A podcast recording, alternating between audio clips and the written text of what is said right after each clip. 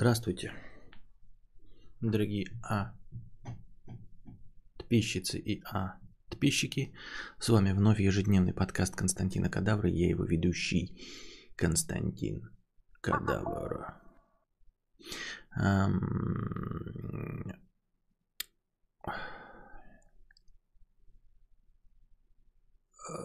Да, межподкастовых донатов было не то чтобы очень много.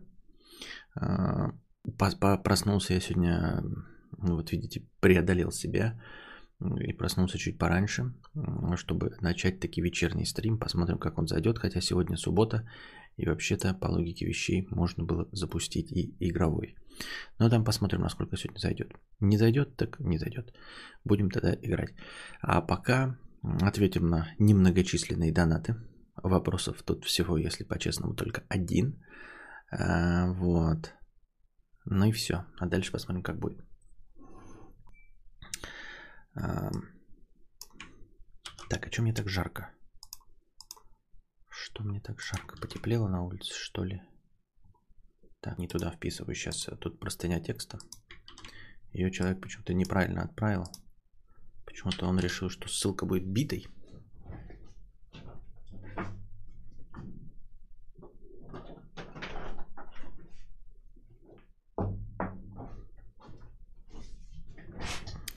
Так, приоткрыли окошечко,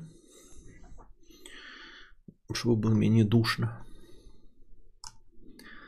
Мне, конечно, станет попрохладней, но душно все так же будет, как и обычно на наших стримах.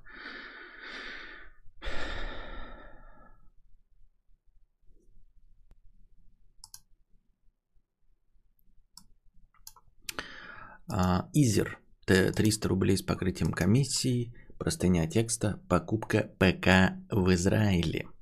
Привет, Костя, открывай форточку. Только что открыл. Живу в Израиле и недавно решил заказать ПК в онлайн-магазине. Сделал заказ и стал ждать. Через пару дней начали приходить смс и мейлы от банка, что платеж не разрешен. И затем мейл от магазина, что есть другие варианты оплаты. Решил сначала разобраться с банком. Сказали, что на карте лимит на один платеж. Лимит на один платеж, видимо, ну, сумма превышает. И никак это не изменить. Только новую карту надо заказывать, а ждать ее две недели. Решил заплатить банковским переводом. Сделал все в точности, как в инструкции от магазина. И вскоре после того, как деньги со счета ушли, я получил мейл, что заказ отменен.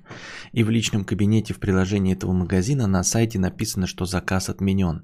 Я в ахуе. Два дня пытался выяснить, что за херня. А связаться с магазином можно только через запрос на сайте. При звонке на их номер автоответчик посылает на сайт. На все мои обращения в службу поддержки на сайте мне ответили, что заказ отменен. Пришлось ехать в магазин, и там мне сказали, что заказ не отменен, и все нормально. Из-за того, что несколько дней не могла пройти оплата, на сайте заказ автоматически отменился. Но потому что я сделал банковский перевод с указанием номера заказа, все нормально, и заказ не отменен.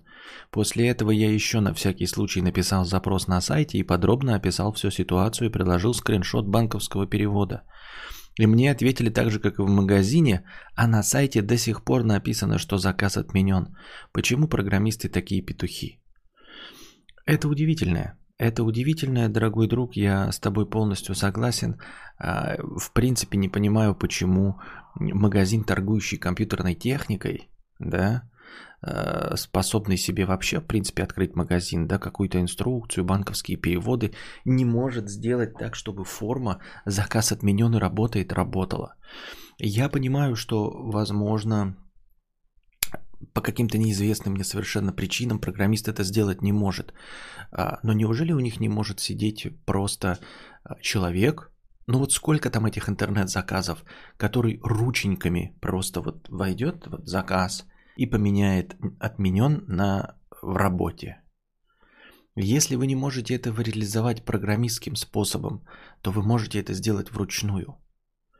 Вы понимаете, что вручную, в принципе, это не такой уж плохой способ. Есть даже куча, я там статей читал про э, обманные стартапы, Там, типа, знаете, берут, эм, был так и пару случаев, когда на Кикстартере объявляли, что вот мы придумали, дескать, нейросеть, которая будет вести ваш бухгалтерский учет.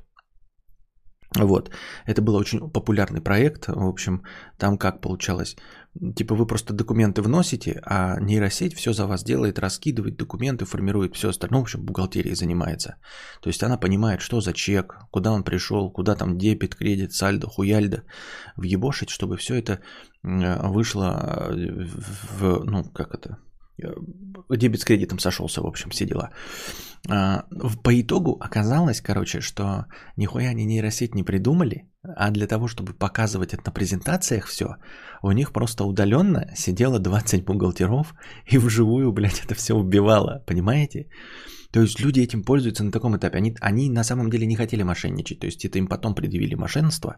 А на самом деле вначале они просто типа не справлялись со скоростью э, этих э, ну, поступления данных пока еще не проработали, значит, эту нейросеть, чтобы она все работала. Да, не чему-то ее научили, а чему-то не научили. И поэтому они решили для того, чтобы тестовые проходить, и там надо было там раз в полгода типа делать а, отчеты, а отчеты какой? То есть ты приходишь на презентацию, тебе дают там кучу документов, они их типа сканируют, там, допустим, тысячу документов, да, и нейросеть должна их обработать и на следующий день, значит, предоставить. Но они типа, наша с нейросеть пока еще не справляется, пока еще неправильно работает, поэтому мы наймем бухгалтеров, мы это все допишем обязательно, но никому пока не скажем.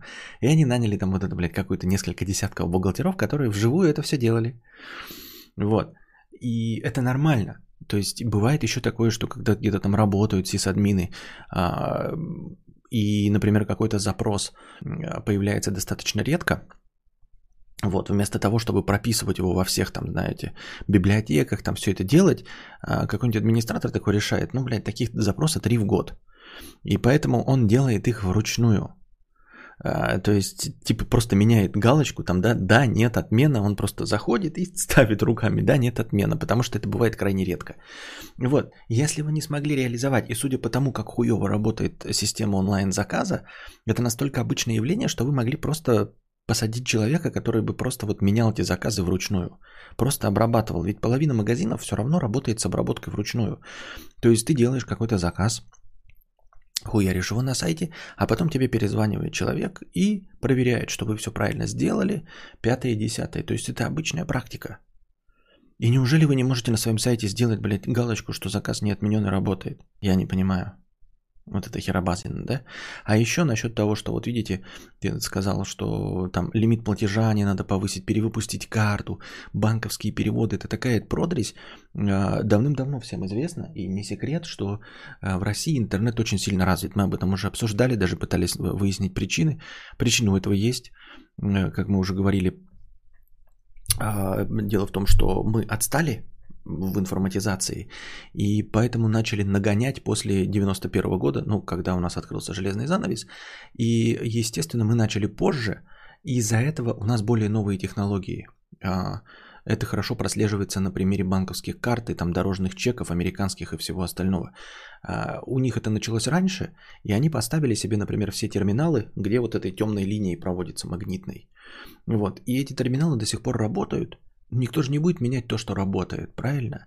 А мы начали после 91 года, когда уже практически этих терминалов не было. Ну, то есть, ну, они были, естественно, но все равно лучше было уже новые ставить терминалы. Соответственно, по умолчанию у нас страна переполнена новыми терминалами. Вот. И мы э, вот с 91 года, как люди э, истосковавшиеся по новым технологиям, мы все это до сих пор по инерции используем и любим всякие гаджеты, хуяджеты. Это на уровне бытовом и на уровне общероссийском. Вот эти всякие биг дейты, там, когда Герман Греф какой-то говорит, это все говорится на полном серьезе. То есть там сидят какие-то старые, в Америке, да, где-нибудь, сидят какие-нибудь старперы, блядь, и им нахуй не нужно переходить. Они сидят до сих пор на 386-х компах, и если вообще не на, блядь, вот этих вот счетах. Вот, потому что это работает. А у нас этого всего не было, и мы начали сразу с более позднего этапа информатизации. Поэтому у нас все новое, и вот поэтому у нас все это работает. Интернет у нас распространен, потому что других развлечений не было, потому что у нас не выстроены сети, например, по доставке ну, грубо говоря, видеокассет, да, то есть э, у нас не было альтернативы э, пользоваться, например, какой-нибудь сетью э, прокатов блокбастер. Вот, и поэтому, когда у нас начинались прокаты видеокассет, это начиналось уже настолько поздно, когда уже это все вымирало, поэтому легче было а, начать распространение видосов в интернете. Ну, то есть, если мы пиратские продаем все равно кассеты, да, то легче их уже на, было начать продавать в интернет, ну, там, торренты и все остальное, чем расчехлять какую-нибудь систему проката видеокассет, которая у них начата в 81 году или в 79-м, понимаете? Вот. А, поэтому все остальное, вот более безопасные банкоматы, потому что они новые. Э, вот. И интернет у нас распространен, потому что других видов развлечений нет. Ну, то есть это примерные такие причины, косвенные, может, но тем не менее, факт остается фактом. У нас очень хорошо распространен интернет, у нас очень хорошо распространены э, новые технологии, и люди жаждут ими пользуются. Вот, поэтому э, в во всяких Европах, да, в Старом Свете и в Новом Свете вы такой распространенности интернета не найдете. Вот, у них там можете в деревнях и платить огромные деньги за интернет и за 4G. У нас и цены на все это меньше, да, и покрытие всякими новыми сетями, типа LTE, 4G, 5G вот потом будет, а, если э, Виктория чип э, ничего не сделает. Вот, поэтому удивляться, что где-то в Европах что-то работает хуже по части онлайн-доставки, покупки и всего остального, не стоит. Это обычное дело. Потому что они все это начали гораздо раньше вводить, в 70-х годах. И когда э, у них что-то не ломается, они продолжают этим пользоваться. Вот недавно тоже показывали, ну где-то видели пост года три назад, значит, компьютер э, в автомастерской. Этот компьютер, он завафленный, заляпанный, и он с какого-то там 81 года стоит, этот компьютер, там вообще хуй знает на чем работает вообще. Вот, и это отличный пример, иллюстрация. Они не бережливые, то есть у нас бережливые точности такие же есть люди. Но у нас люди не могли в 81 году поставить компьютер, понимаете? Поэтому самые старые компьютеры, которые у нас есть, если где-то там в какой-то мастерской, то это компьютеры 91 года. Понимаете? Вот. Поэтому при прочих равных, вот мы сейчас возьмем по, э, в среднее, да, э, самые старые компьютеры, окажется, что у них старые компьютеры это 80-е годы, а у нас старые компьютеры это 90-е. Потому что, не потому что мы не бережливые, а потому что у нас не было возможности их купить. Мы их могли купить только после 90-х, поэтому все самое старое у нас не старше 91 года. Вот и все. А там хуй знает, кто сидит вот в этом Израиле тоже, да? А, какая-нибудь бабка, блядь, и сайт писал ее внук тоже в 97-м году. Так что ничего неудивительного в этом нет. А, программисты в целом не проблема сделать что-либо нормально, но заказчики обычно хотят максимально сэкономить. Для них главное, чтобы сделали быстро, а, просто качественно. Про качество никто не думает. Чтобы купить доллар, нужно 100 рублей, а рубли-то все у нас-то. Вот. Ну и все, и ты разобрался, а твоя история, наверное, послужит не то чтобы уроком, а просто предупреждением людям, которые не живут в Европе, а, на тот случай, если они захотят что-то там купить. Вот. И там вот есть какие-то такие элементы, вот мне Александр рассказывал же, да, вот когда он квартиру что-то прошлую или позапрошлую какую-то, вот они жили, у них там в каждой розетке был этот, то есть сеть была проложена по всему дому, и в каждой розетке был этот LAN. Ну, вы поняли, да? RG45, короче.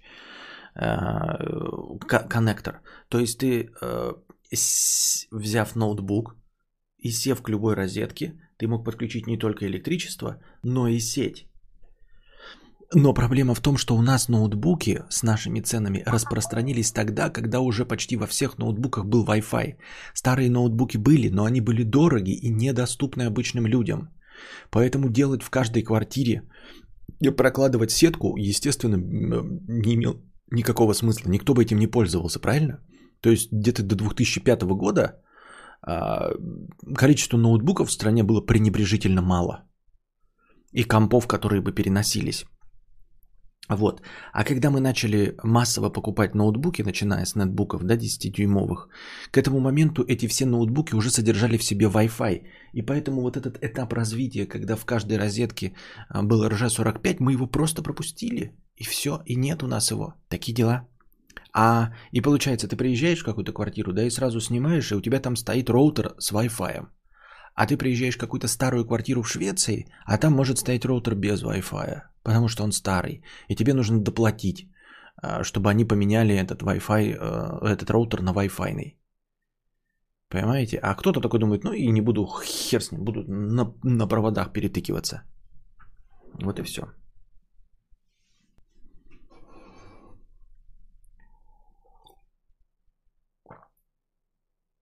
Про интернет ходил месяц назад в МГТС офис. Отключался. Здрасте, отключите меня. А что случилось? Интернет говно. Другой подключу. Хорошо, только подождите, у нас в офисе интернет упал. Вот, а тут компьютерный магазин не может себе настроить простое переключение. Заказ актуален и заказ выключен. Ну, вот такие дела, дорогие друзья, такие дела. Но главное, что все хорошо, деньги никуда не пропали. А компьютер тебе будет. Просто подольше, вот и все. Анастасия, 50 рублей с покрытием комиссии. Об инвестициях. Мода какая-то пошла спрашивать меня уже. Э, сначала спрашивали просто случайно, что-нибудь рассказывали. Кто-то первый спросил, что ты делал в такой ситуации, хотя я в такую ситуацию не попадал. Потом все люди стали задавать просто свои вопросы и в конце ставить, что ты делал в такой ситуации, хотя я в такую ситуацию не попадал. Теперь дошло до того, что у меня уже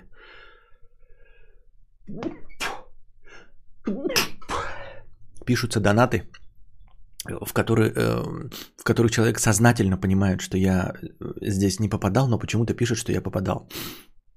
Вы сейчас поймете. Об инвестициях. Спасибо тебе, Костя. Благодаря твоим советам купила акции на 70 тысяч, а именно акции наших металлургов, как ты и говорил. За полтора месяца плюс 25 кесов – Оказывается, в Поднебесной бум строительства 36% в плюс. Как ты и учил, сразу вывела эти 36%, дабы снизить стресс потери своих денег. Расскажи еще свои фишки. Как вы понимаете, я ничего этого не говорил, и фишек у меня нет. А насчет финансовой грамотности только хотел с вами поговорить об этом. А, и совершенно случайно вот вылетел этот донат 32 минуты назад, а я решил поговорить об этом где-то час назад. Значит, начал я слушать лекции а, преподавателя, по-моему, Высшей школы экономики 2016 года, а, лекции по финансовой грамотности. Там так медленно, размеренно все, но в принципе вот он начинает с азов, и э, рассказывает для обычного человека. То есть на самом деле он ведет курсы для учителей, чтобы потом учителя в школах это рассказывали. И он рассказывает все то, а, что я прочитал в интернете, что, зачем и почему это нужно. То есть, ну, там, с вводительной частью. А, что на самом деле курсы финансовой грамотности нужны практически всем. И в западном мире а, ну, есть такие уроки чуть ли не в школе. Детей приучают к финансовой грамотности. 80% населения Соединенных Штатов имеют в том или ином виде акции. То есть занимаются инвестированием. Пусть по мелочи, хоть что-то как, но у них, у 80% людей есть акции, понимаете? У нас на территории Российской Федерации, насколько я понял, если там не ошибаюсь в цифрах, 2%. А, людей так или иначе знают, что такое облигации, акции, и в это доверяют. Вот, а у них 80%. То есть настолько они к этому привычны и считают это нормальным. Вот, и у нас нужно тоже а, развивать финансовую грамотность. Ну, финансовая грамотность не только в инвестировании, это просто такой а, одно отдельное, а по части того, как нужно копить деньги, как нужно их сохранять, что это такое вообще. И, судя по всему, мы мало в этом очень сильно понимаем. Я потому что слушаю его, и я согласен. То есть я умом понимаю, что я неправильно, да? А, но как бы, когда он что-то озвучивает и говорит, что это неправильно, ну вот, например, что мы все вкладываем деньги, вот у нас есть излишки, и мы их кладем на, депозит, на депозиты в банках, ну просто на вклады. И выбираем наибольшие проценты – вот, э, э, с расчетом сохранить. Но мы всегда проигрываем, абсолютно всегда проигрываем, мы уходим в минус, потому что инфляция всегда выше банковских процентов на депозите, просто всегда. То есть на банковском депозите невозможно сохранить свои деньги в принципе. По факту. Потому что там проценты ниже, чем инфляция. Как ни крути. Вот как ни вкрути, все, все равно ниже. Вот. Но, но я осознаю, я понимаю это. Я знаю, что он прав но тем не менее доверие к банковским депозитам у меня просто огромное, вот потому что родители там ложили деньги в банк и вообще, да, ну то есть это настолько преподносится как норма, что это приходится из себя выдирать, понимаете? Я такой, как это деньги можно держать не в банке, понимаете? Не просто на депозите, а куда-то там ими рисковать. Вот, и этот, ну, человек говорит, что вот, вот у 80% американцев так или иначе есть акции, а, но как бы косвенно он намекает на то, что а, вот сейчас нам тут Анастасия написала про какие-то там 25 тысяч прибыли с 70 тысяч за полтора месяца. Это все херня. И все, что нам показывают про инвестирование в инстаграмах, ютуберах, это все херня. И это все уровня э, не мошенничества, а как это называется? Как в СССР-то было? За что судили? Ну, когда ты покупаешь и перепродаешь. Как это? покупаешь за 100 рублей, продаешь за 120. Э, как в СССР это называлось, это преступление? Постоянная рубрика «Вспомни за кадавра». Победитель, как всегда, получает фирменное «Нихуя». Внимание на чат. Спекуляции, спекуляции, спасибо, неумеха, да. А, вот, это чистой воды спекуляции, то есть это не то, про что финансовая грамотность и не то, про что инвестирование. А, и вот нам тут Анастасия пишет, но это вообще вранье, конечно. Но в целом он как бы намекает на то, что инвестирование это обычный инструмент для обычного гражданина. И чуть ли не единственной и самой важнейшей задачей инвестирования, как вложение денег, является просто сохранение денег. Просто сохранение их покупательской способности. То есть ты как бы на самом-то деле копишь и откладываешь свои деньги, а инвестированием – занимаешься только и исключительно для того, чтобы превысить э, инфляцию. То есть просто чтобы нейтрализовать инфляцию. Грубо говоря, у нас сейчас, конечно, инфляция там чуть ли не по 30%, но это все фигня.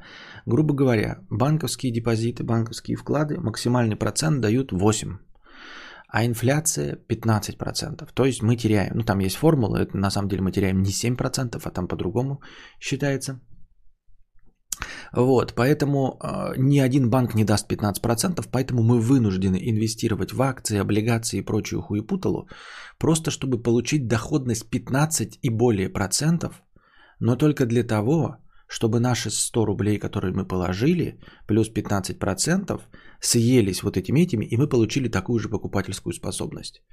То есть, то есть инвестирование не для заработка, не для того, чтобы обмануть систему, не для того, чтобы уйти с работы – потому что иначе бы ну, вся Америка прекрасно жила. То есть мы так и 80% у них э, имеют акции. А где же все эти богачи? Да нет этих богачей. Инвестиции не про богатство, а только для того, чтобы нейтрализовать инфляцию. Просто эта финансовая грамотность учит нас сохранить наши же деньги. Чтобы 100 рублей сегодня, которые мы получили, стоили 5 булок хлеба. И когда мы захотим их взять, чтобы мы могли на эти же деньги купить тоже 5 булок хлеба. Вот про что. Все остальное инвестирование, естественно, есть эти, как это, шарики, да, э, как время, деньги, качество. И также здесь э, есть э, риски а, и доходность. Соответственно, мы можем увеличивать доходность, но повышая свои риски. Но так как мы с вами не победители по жизни, да, то мы вынуждены, должны прыгать вот на этой границе доходности равной инфляции. Потому что если мы будем больше рисковать, мы будем проигрывать. Потому что мы лохи педальные. Поэтому нам нужно держаться, чтобы ну когда-то проигрывать, когда-то выигрывать, но в целом держаться в плюсе относительно инфляции. И если мы смотрим и говорим про инфляцию, то самая большая, какая у нас есть инфляция в течение года, там, да, например, 15, там, ну 30%. Очевидно, это ни о каких за полтора месяца 25 тысячах с 70 не идет речь о которых пишет Анастасия, да, это все спекулятивные штуки а, про людей, которые умеют вот так торговать. Только я не понимаю, почему эти люди нам говорят о том, что нужно инвестировать и про финансовую грамотность.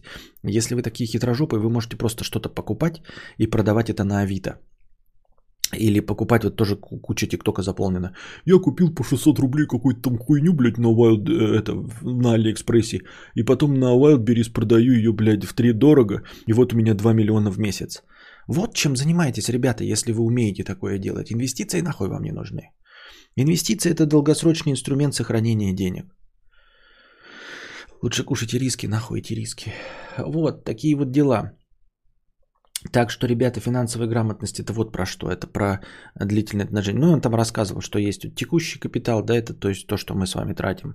Что нужно откладывать, значит, э, чтобы на черный день, ну не на черный день, а на случай форс-мажоров, должно лежать от 3 до 5 наших среднемесячных зарплат. Ну, грубо говоря, если вы зарабатываете 50 тысяч рублей в месяц, у вас должно лежать в резервном фонде, это резервный фонд, а, от 3 до 5 месячных зарп... до 6 месячных зарплат.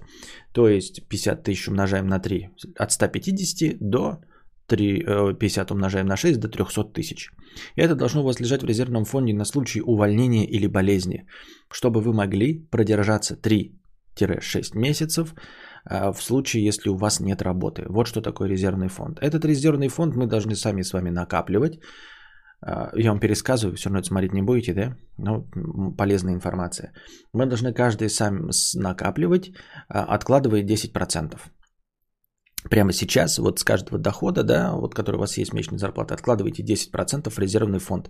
Этот резервный фонд как только накопится, ну, накопится 3 месяца, будете продолжать копить дальше, пока не будет у вас полугодовой зарплаты. И все, и оно лежит только на случай, если вас уволят, ну, вы лишитесь работы или вы заболеете. Все остальное время это просто лежит на достаточно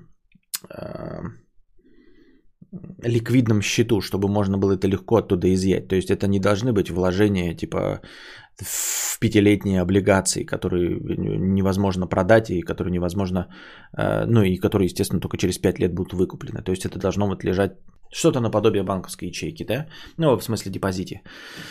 Вот. А дальше, эм, дальше идет про капитал, но он пока там что-то смазано сказал, сколько нужно откладывать. Видимо, по возможности каждый сам.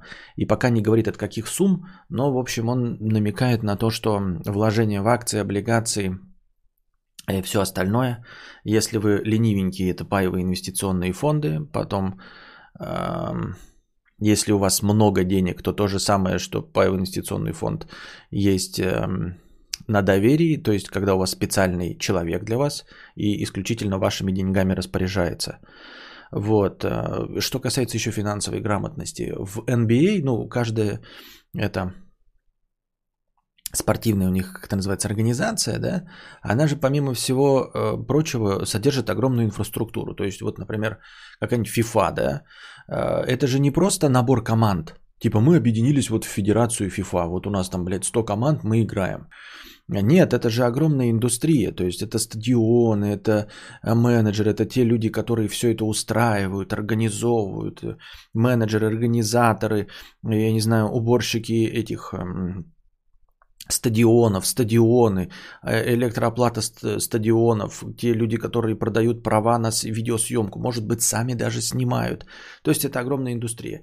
А, и они занимаются, помимо всего этого, когда ты входишь в эту федерацию, это не просто мы вошли и будем там играть. Нет, вы работаете на зарабатывание денег. Там есть профсоюзы свои, э, там а, адвокаты и прочее.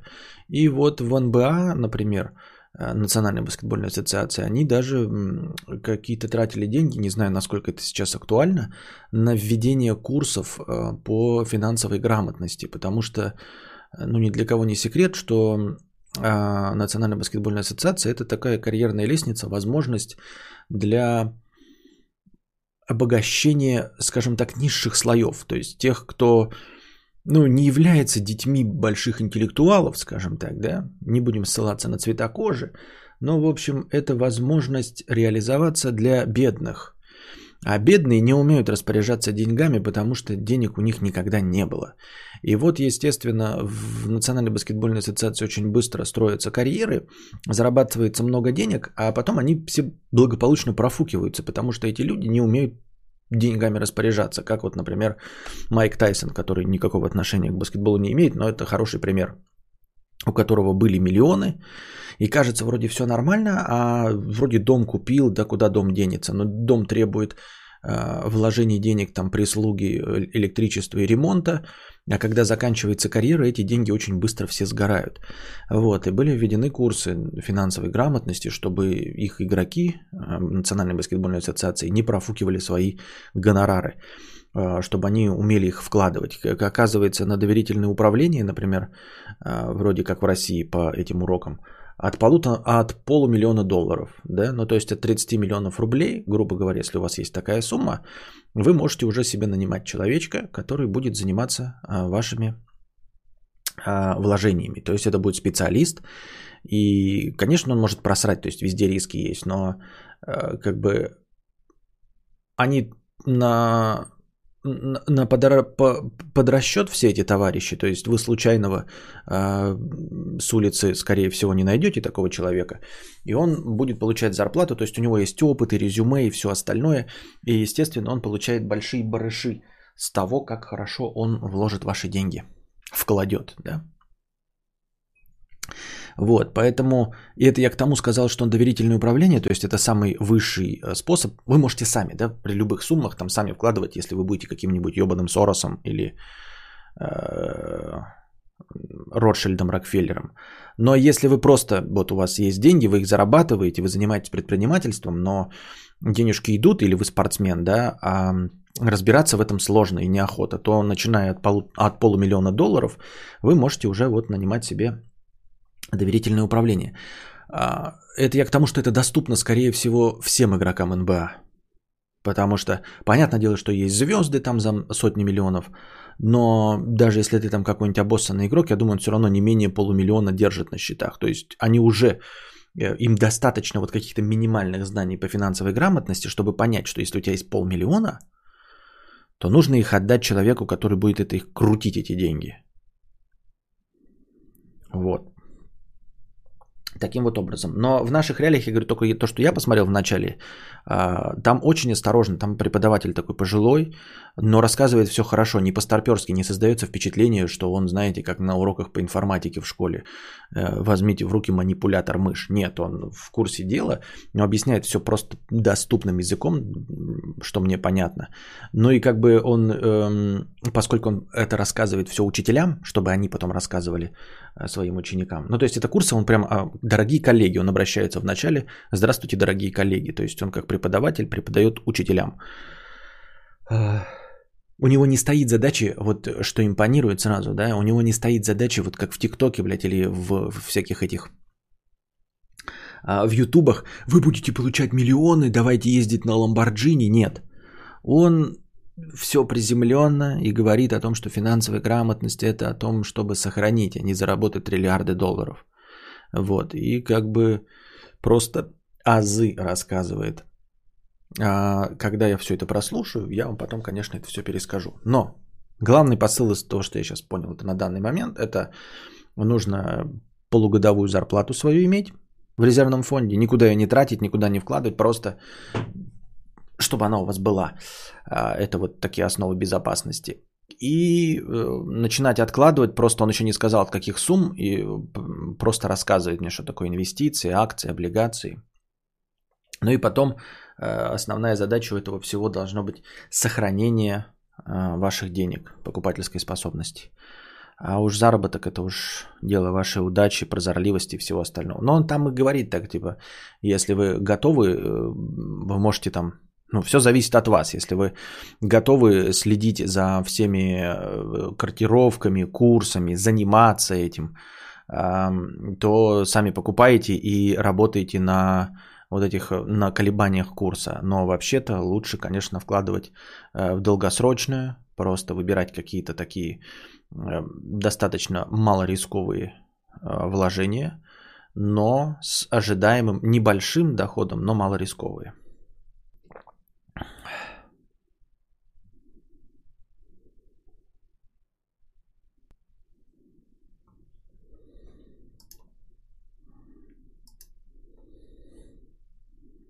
Это как мне сегодня приложение на телефоне Сбербанк онлайн выдало сообщение. Если бы вы вложились в акции Сбербанка три года назад, вы бы получили прибыль сегодня 3,5 тысячи рублей. Фантастическая сумма. Фантастическая. Так.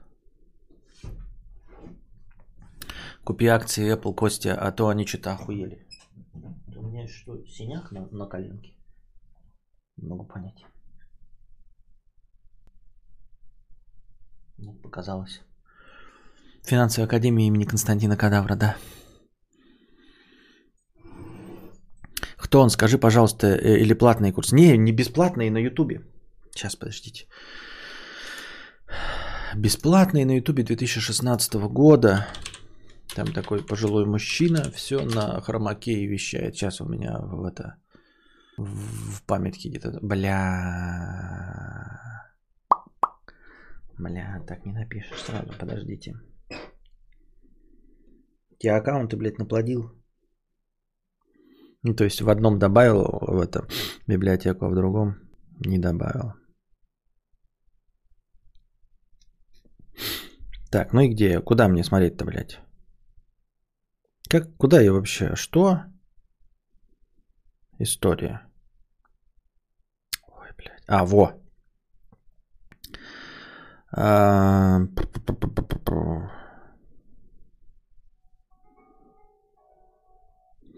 Курс лекций «Управление личными финансами». Канал «Высшая школа экономики». Там прям плейлист курс, лекций «Управление личными финансами». Вот, я сейчас на шестой, чи на десятой лекции, я уже запутался. Курс лекций «Управление личными финансами». Э, канал Высшая школа экономики. Сейчас я вам покажу, чтобы вы видели, как выглядит это. Блин, как это показать сейчас.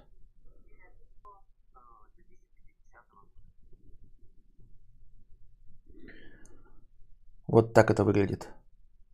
Вот мужчина. Ну, то есть он всегда вот так выглядит. И дальше там таблицы, графики, вот это все он рисует. Я имею в виду, чтобы исключить вообще возможность ошибки. Вот так.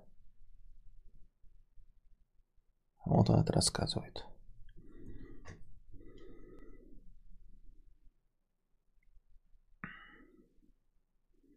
Таким вот образом. Ну, я слушаю на скорости 1.25. Ну и вроде неплохо, неплохо. А дальше посмотрим. Это прям совсем азы. А, пока азы.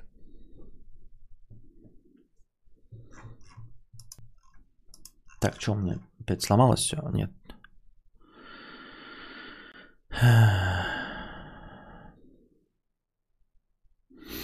Бля, он же мне не заплатил за рекламу. Ну, я же с вами делюсь. Мы сейчас с вами не про то, что заплатил за рекламу. Он там тоже с этого ничего не получает, я думаю. Да, ну, в общем, ты нам своими словами расскажешь, что там в лекциях и что ты делал в этой ситуации. Ну, вообще, да. Вообще расскажу. А, на, 202, на 242 стриме ты вначале говорил, что нужно принять то, что ты всегда будешь чему-то завидовать.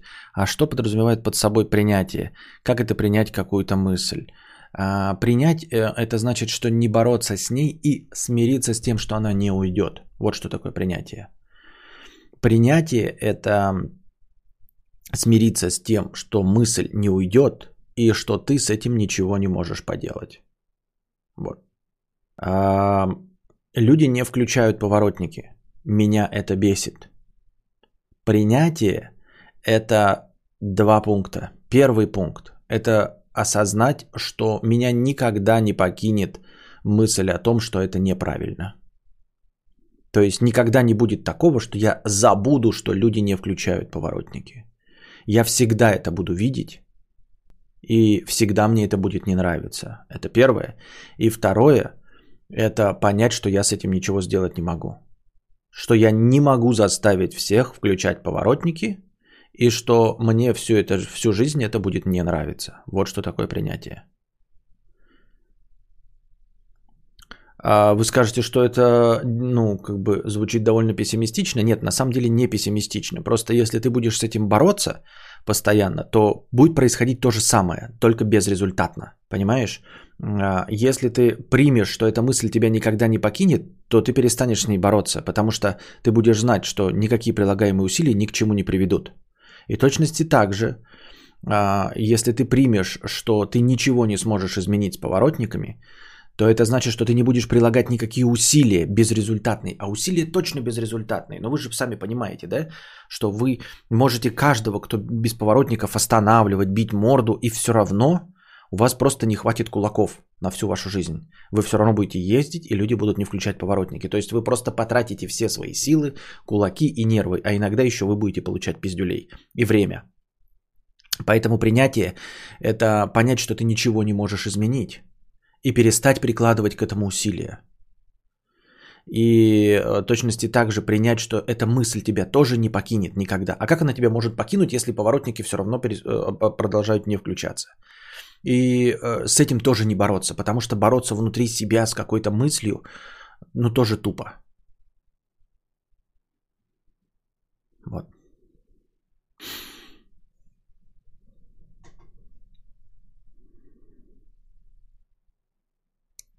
Смириться в своем бессилии депрессуха. Да не депрессуха, я же объясняю, что это такое.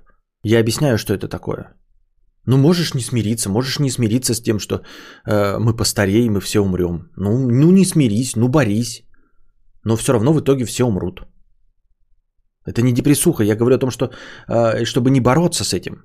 Потому что бороться это просто растрата сил на то, чем ты не можешь сделать. Вот, например, ты не можешь полететь. Ну, борись с этим, я не знаю. Борись с этим, все равно никогда не полетишь. Ты просто потратишь силы на то, что могла бы э, лежать на жопе ровно, загорать на пляже. Ну а ты будешь тратить силы. Я буду лежать на жопе ровно, зная, что мы никуда не полетим никогда, да? Ну, не взлетим вверх. А ты будешь э, пытаться взлететь, и все равно никогда не взлетишь, потому что это физически невозможно. Но я при этом получал наслаждение от жизни, а ты потратила на то, чтобы бить лица тем, кто не включает поворотники.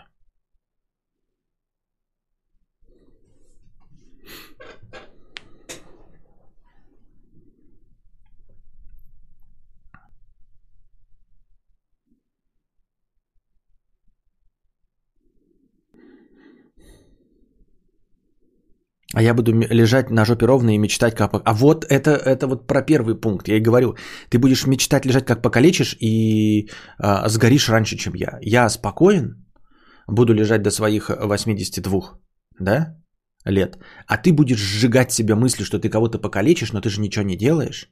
От своей нереализованности ты будешь сама внутри себя э, э, сжигать и умрешь в 81. А я проживу долгую счастливую жизнь в 82.